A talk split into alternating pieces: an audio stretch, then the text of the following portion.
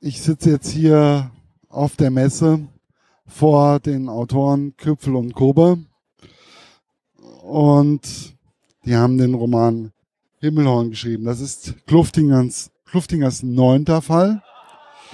Und meine erste Frage war, wie kamen Sie eigentlich darauf, diesen Fall am Himmelhorn beziehungsweise in den Bergen spielen zu lassen?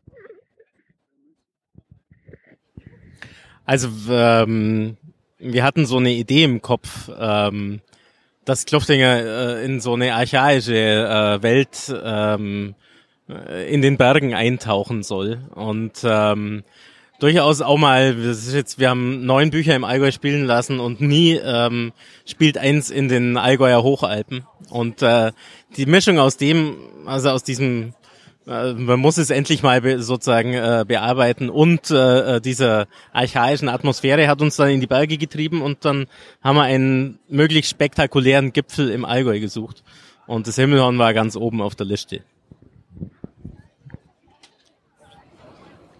Er hat nichts, man hat nichts weiter zuzufügen.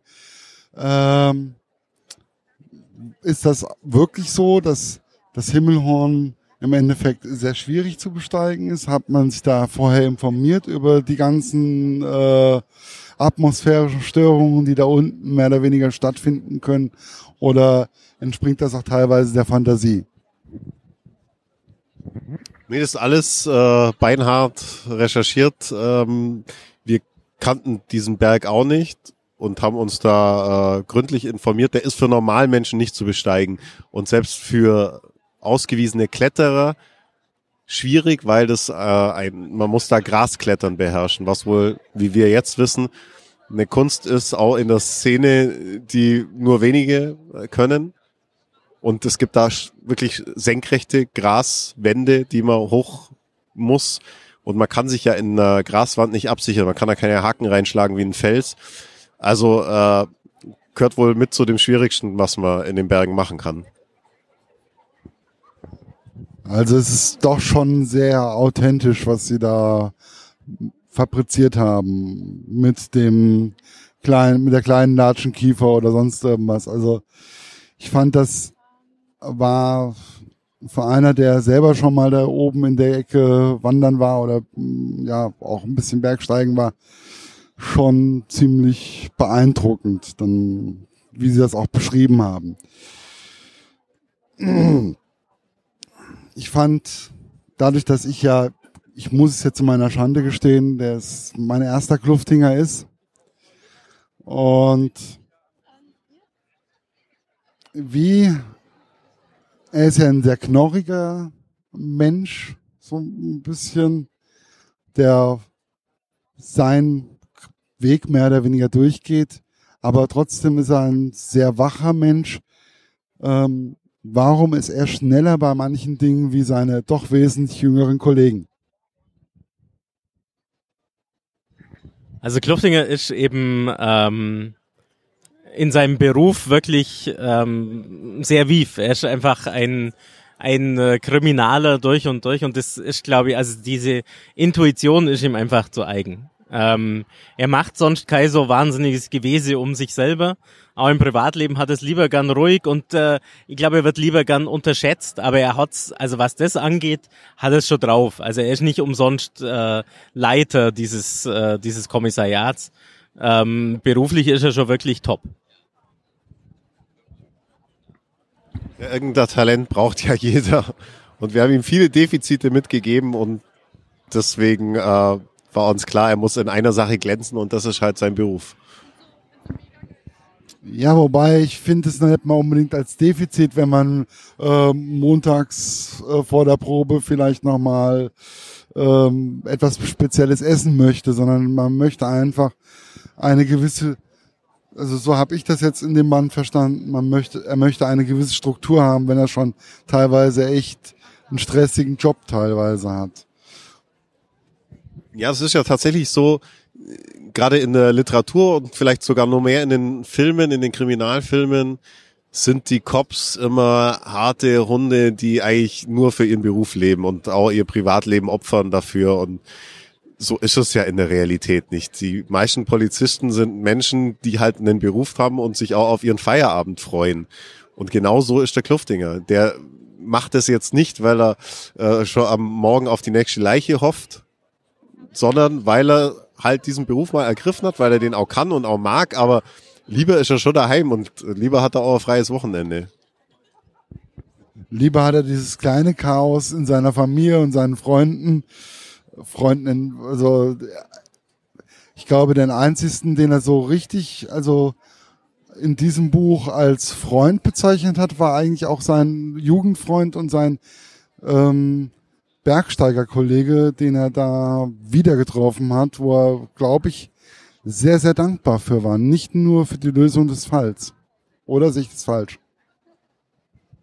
Er hat, äh, Kluffinger hat endlich in diesem Buch einen richtigen Freund. Also die, ähm, seine Frau Erika möchte ja immer, dass Dr. Langhammer ähm, sein Gegenspieler eigentlich sein Freund wird. Und es wird aber eigentlich, die nähern sich halt nie an. Die, die, die fallen immer wieder über sämtliche äh, Fallstricke, die da, die sie sich gegenseitig auslegen. Und ähm, bei diesem Freund, den er tatsächlich ähm, von unserer ersten Besprechung an hatte, den wir aber in keinem Buch haben vorkommen lassen, da muss man nicht viel erklären, auch wenn die sich jetzt 14 Jahre mir, mir erzählen, dass sie sich 14 Jahre nicht gesehen haben das ist nach wie vor sein guter Kumpel. Die waren halt früher zusammen in Bergen, haben, haben äh, äh, allerhand äh, Situationen miteinander bestanden. Und da ist halt, da ist es wirkliche Freundschaft, nicht sozusagen von außen oktroyierte. Das erste, was mir, wo ich mich wirklich nur noch schütteln konnte, war ja, wo so mit dem Fahrrad dieser Langhammer ähm, mit dem Fahrrad den Berg runtergeschossen ist oder vielmehr erstmal hochgefahren ist mit seinem neuen E-Bike. Ähm, da habe ich dann gedacht gehabt, okay, diese, das ist keine Freundschaft, sondern die machen einfach nur mal kurz was zusammen, weil die Frauen es so wollen. Und ja, das ist das auch so gewollt oder vielmehr auch diese lustigen Situationen, die da in dem, in dem Moment entstehen, war das von vornherein klar oder hatten Sie gesagt, kam die Idee erst beim Schreiben?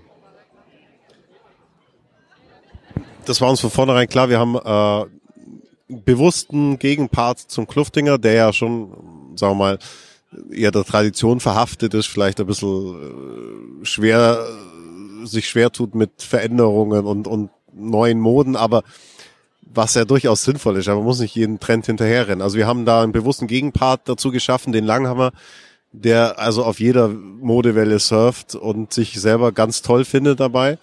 Und äh, dadurch entsteht natürlich eine Fallhöhe für Humor. Wir, wir lachen gern, wir bringen die Leute gern zum Lachen.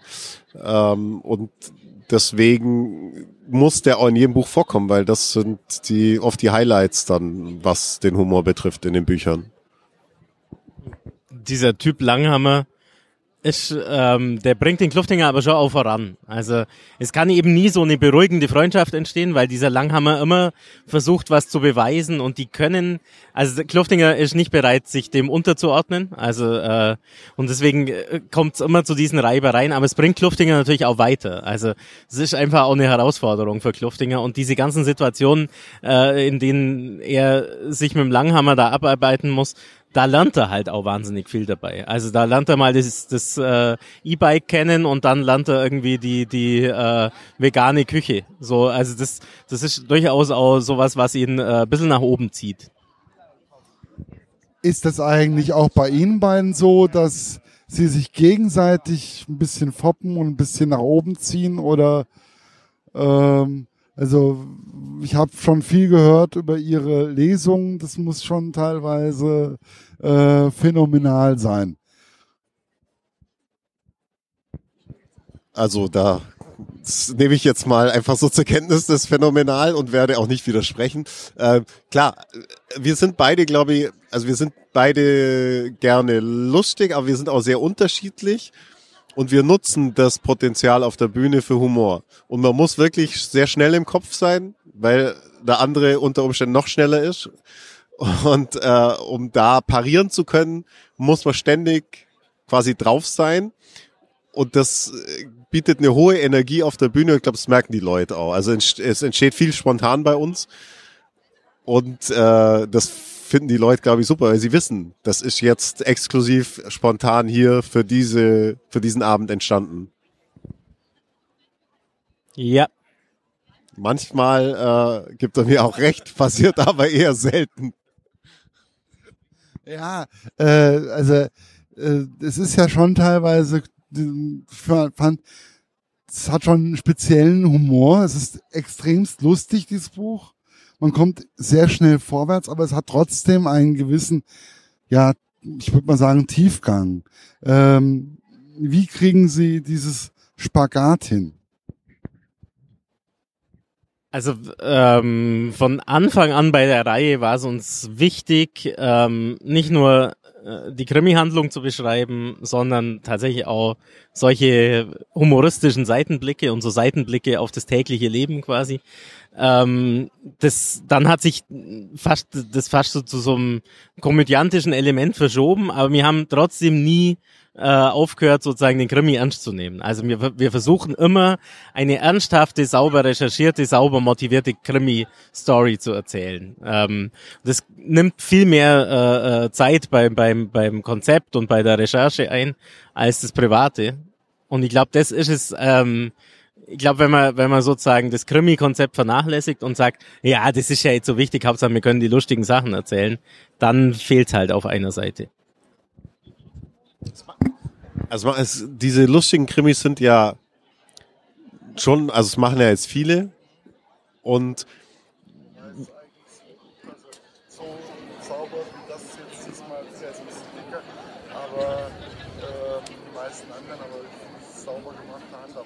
Ja, also das ist ja unser Anspruch. Wir wollen keine Krimi-Satire schreiben. Also es ist, das ist immer der Anspruch, dass natürlich mit aller Überhöhung und Verdichtung, die in einem Buch stattfinden muss, weil äh, die Polizisten sagen uns immer, bitte schreibt es nicht zu nah an der Realität, sonst ist es zu langweilig. Ähm, aber das ist schon der Anspruch, das auch so zu machen, dass es vielleicht so stattfinden könnte, dass es ein Fall ist, der, den man ernst nehmen kann und nicht sagen, okay, das ist einfach nur ein Vehikel, um, um die Gags abzuschießen. Nein, und das ist ja gerade das, was mir, die, mir dieser Fall einfach total sympathisch gemacht hat. Und weswegen ich dann auch überlegt habe, ich so, okay, wenn ich mal Zeit habe und nichts mehr zu lesen habe, okay, ähm, das wird sehr lange dauern, wahrscheinlich, ähm, werde ich mir dann auch ähm, werde ich mir dann auch mal die ersten acht Bände mal einverleiben. Mindestens. Ja, wie ist das eigentlich, wenn man zu zweit schreibt? Also ich kenne das jetzt von Inni Lorenz, die schreiben ja auch zu zweit. Äh, äh, das kann doch manchmal auch wirklich stressig werden, weil man auch vielleicht auch mal anderer Meinung ist, oder? Bei Inni Lorenz, die machen das ja anders. Also da schreibt ja hauptsächlich einer. Ich glaube, das ist er, der schreibt und sie recherchiert. Ähm, bei uns schreiben ja beide. Also wir machen alles zusammen. Also sprich, wir, wir plotten zusammen, wir äh, schreiben dann zwar getrennt, aber jeder muss schreiben und äh, wir tauschen die Texte aus, redigieren den Text vom anderen. Äh, also es passt, wir, wir ziehen uns da nicht raus und überlassen irgendjemand Spezialaufgaben. Und das macht sehr aufwendig, weil wir eben genau erreichen wollen, dass, dass man nicht merkt, dass da zwei Leute schreiben. Das ist unser Ziel. Es ist halt, äh, es ist nie die reine Last und es ist halt auch nie das reine Glück quasi. Also man wird, man kann, also das ist auch ganz gut, es hält einen sozusagen halt äh, auf dem Boden auch. Also man wird immer auch hart kritisiert und ähm, ich glaube, man setzt nicht so leicht zu Höhenflügen an, wenn quasi, wenn man sozusagen das erste Lektorat schon im eigenen Haus hat. Ich muss jetzt so, äh, so ausschauen, als ob ich dir zuhöre, weil wir werden fotografiert, sondern oh Mann. Ich weiß ja, dass ihr jetzt irgendwann, also ihr seid ja momentan auch auf Lesetour. Ich weiß zum Beispiel auch, dass ihr nach Gießen kommt. Der Termin ist schon vorgemerkt. Ähm, sprich, das ist ja meine Heimat. Äh, ähm, ja. ja, ihr kommt nach Gießen in die Kongresshalle. Zufälligerweise weiß ich sowas. Weil euer Terminkalender steht nicht auch bei mir auf dem Blog. Ähm, Entschuldigung. Hangeln uns mehr so von Woche zu Woche. So geht das also bei Ihnen, also von Woche zu Woche. Ja, wenn man, wenn man sich die Termine fürs nächste halbe Jahr anschaut, dann fällt man in Ohnmacht. Also will man das gar nicht wissen und dann schaut man, wo sind wir eigentlich nächste Woche. Das reicht dann schon. Ja, aber das mit der Buchmesse, das habt ihr auch so auf die Reihe gebracht, oder? Letzte Woche haben wir in den Kalender geschaut und da stand Buchmesse und dann sind wir hergefahren. So läuft es. Gut, solange euch keiner dran erinnern muss, ist das alles in Ordnung. Äh, Das macht Siri. ah, Siri ist gut erzogen. Ähm, wobei Siri und Kluftinger, das sind zwei verschiedene Paar Schuhe. Von wem, also, oder habe ich das falsch in Erinnerung? Nee, nee, also für einen äh, Kluftinger ist die Siri sowieso die Silvi, weswegen er selten Antwort kriegt von ihr. Wobei, was ich auch sehr erheiternd fand, war, äh, es ist ja, die Schwiegertochter ist ja schwanger. Und diese Streitigkeiten zwischen äh, Frau Kluftinger und Herr Kluftinger ähm, waren, was die Namenswahl betrifft, ja auch leicht, ähm, waren ja auch schon teilweise ein Running Gag in dem Buch. Wie war das? Okay, die ist jetzt schwanger, ähm, die Schwiegertochter, war dann auf einmal klar, okay, das wird jetzt immer wieder kommen und da wird immer wieder, da wird ein Max oder eine, äh, wie hat, weibliche Name von der, Maria, ja genau, ähm, wird das dann, kommt das dann immer wieder oder ähm, war das schon von vornherein klar oder kam das erst beim Schreiben? Also, ähm, es war uns eigentlich klar, dass der Kluftinger ein sehr emotionaler werdender Großvater sein soll. Und ähm, das passt auch zu ihm, dass er erstmal, äh, wahrscheinlich weil er will, dass quasi der Name Kluftinger äh, weiter bestehen bleibt, der muss sich, der muss eigentlich denken, das wird der Bur und der äh, kann eigentlich gar nicht äh, äh irgendwie da raus. Ähm, und äh, es ist auch klar, dass, dass das sozusagen die jüngere Generation wahnsinnig nervt und da ist einfach so viel Potenzial drin, ähm, dass das unser Running Gag wurde in diesem Zumal Buch. natürlich äh, genetisch der Junge für ihn vorprogrammiert ist, weil er ist das einzige Kind von seinen Eltern, also ein Junge. Er hat nur ein Kind, auch ein Junge. Ist ja eigentlich klar, dass das auch ein Junge wird. Und dass bei dieser ganzen äh, Geburts, bei dieser ganzen Fortpflanzung auch Frauen äh, sozusagen eine Rolle spielen, das blendet er eigentlich aus, kann man sagen. Also dass in Yomikos äh, Linie quasi dann äh, zumindest eine, eine Tochter da ist, äh, kommt für ihn überhaupt nicht äh, auf den Schirm sozusagen. Ja, das hatte ich auch so das Gefühl, dass, wobei alleine für die Krankenhausszene ähm, oder für das Kapitel im Krankenhaus lohnt sich schon alleine das Buch zu kaufen. Also ähm, ein absoluter Highlight. Ähm, wie viele Romane denken Sie, wird es noch mit Kluftinger geben oder ähm, wird er irgendwann zu Ende erzählt sein oder haben Sie das Gefühl, der Mann äh, erlebt noch etliches?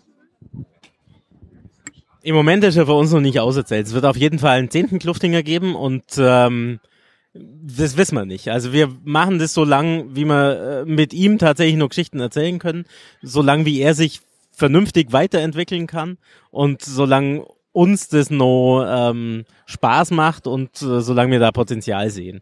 Wann das dann nicht mehr der Fall sein wird, äh, können wir im Moment noch nicht sagen, aber zumindest eine Idee haben wir jetzt auf jeden Fall mal noch in der Schublade für ihn. Ja, ich hatte eben gerade mit dem Herrn Sibbe, äh, Fitzek gesprochen gehabt und er sagte, er zieht den Hut vor Menschen, die eine Reihe entwickeln können und die Person immer weiterentwickeln können, ähm, weil es besonders schwierig ist. Macht es vielleicht auch einfacher, weil sie zu zweit ähm, zwei Zweit wird gar nichts einfacher im literarischen Bereich. Und man muss äh, da äh, Fitzek absolut recht geben. ja, Hut ab vor solchen Menschen, die so eine Reihe erzählen können. Ja, äh, das ist halt, ähm, er sagt halt einfach, nee, ich krieg das immer nur eine Story rein und äh, mehr geht gar nicht. Aber ist auch nicht, ist auch okay. Darf man auch nicht so gering schätzen. Ja, wär, wir sind ja Schwaben und ähm, ich meine, das wäre für Verschwendung für uns, wenn wir das ganze Personal uns überlegt haben, das ganze Setting und dann das nächste Mal, dann verwirft man das alles und muss sich was Neues überlegen. Viel zu viel Aufwand Das eigentlich. stimmt, aber bei ihm geht es ja auch nicht, weil danach immer alle tot sind in dem Buch. Und Ja. deswegen muss er neue, neue äh, Leute erfinden. Stimmt, oder eingesperrt oder in der Psychiatrie. Von daher, die sind alle verbraucht quasi. Oh shit. Sorry. Das war herrlich. Nein. Ähm, ich würde jetzt fast sagen, Spaß beiseite, aber das hat irgendwie nicht so ganz geklappt. Nein. Ähm, nein, aber das ist einfach. Ich bin, war wirklich wie geflasht von diesem, weil er halt einfach wirklich es gibt immer so Punkte, die sind interessant. Ich glaube, mit seiner Chefin hat das auch nicht so unbedingt der Kluftinger, oder? Also ähm, er hat eine neue Chefin seit äh, jetzt mittlerweile zwei Büchern. Ähm, mit der kann es eigentlich ganz gut. Die kommt aus Norddeutschland, die ist, ähm, verwendet moderne äh, Personalführungsmethoden, aber er schätzt durchaus ihre Sachlichkeit und Kompetenz. Früher hat er so einen so einen urbayerischen, niederbayerischen Chef gehabt, der auf jeder CSU-Parteitag äh, oder jeder CSU-Versammlung hätte auftreten können. Und er schätzt schon diese, diese klare Linie. Aber es ist natürlich, die verlangt wahnsinnig viel. Die müssen Fortbildungen machen und lauter so Zeug und arbeiten und überhaupt. Ja, die Fortbildung, das ähm, machen sie ja automatisch. Das ist das, was ich gelernt habe. Also Fortbildung kann man mehr oder weniger auch mal kurz einen Kegelausflug, ähm, ja, kann auch ein, kur ein kurzer Kegelausflug sein. Ja, was wollte ich jetzt noch? Wo war ich jetzt eigentlich? Ach ja, genau. Ähm, wie kamen Sie eigentlich auf die Idee mit den Gipfelbüchern? Da sind ja immer solche Ausschnitte über den Kapiteln von diesen Gipfelbüchern. Das fand ich sehr interessant und auch teilweise sehr passend immer zum Kapitel. Das musste auch eine Riesenmenge Arbeit gewesen sein.